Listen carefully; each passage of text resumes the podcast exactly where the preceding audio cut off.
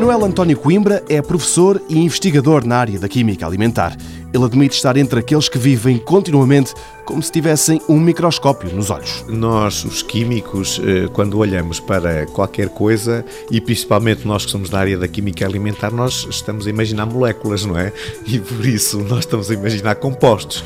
E nós estamos a pensar que moléculas é que estamos a comer para obter energia, que moléculas é que estamos a comer para nos fazer bem e que tipo de relações é que há entre este género de compostos. E assim, na Universidade de Aveiro, o professor Manuel António Coimbra tem olhado com atenção para aquilo que deitamos fora fora depois das refeições. Ele chama-lhes subprodutos. Nós preferimos a expressão restos. Por exemplo, as borras do café. O café tem polissacarídeos que nós deitamos fora e que são muito interessantes do ponto de vista químico porque têm uma estrutura muito semelhante à estrutura do aloe vera.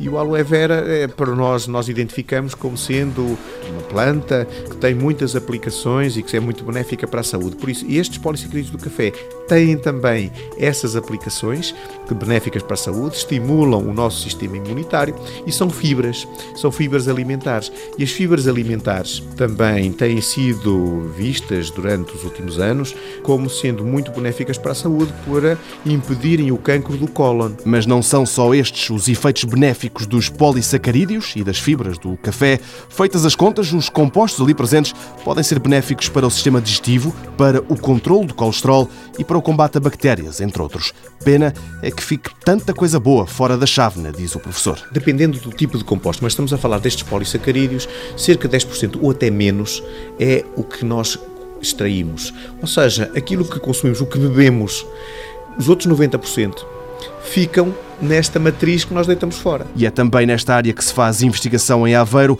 como resgatar os compostos presentes na borra do café. Ainda não temos um processo que nós possamos dizer assim, temos aqui uma forma relativamente simples, fácil e barata de extrair estes compostos. Temos dado vários passos nesse sentido, mas ainda não temos. Quando se conseguir extrair facilmente tudo isto, estes compostos podem ser inseridos noutros alimentos. Pão, leite, sumos e iogurtes podem vir a ter fibras e polissacarídeos retirados das borras dos nossos cafés.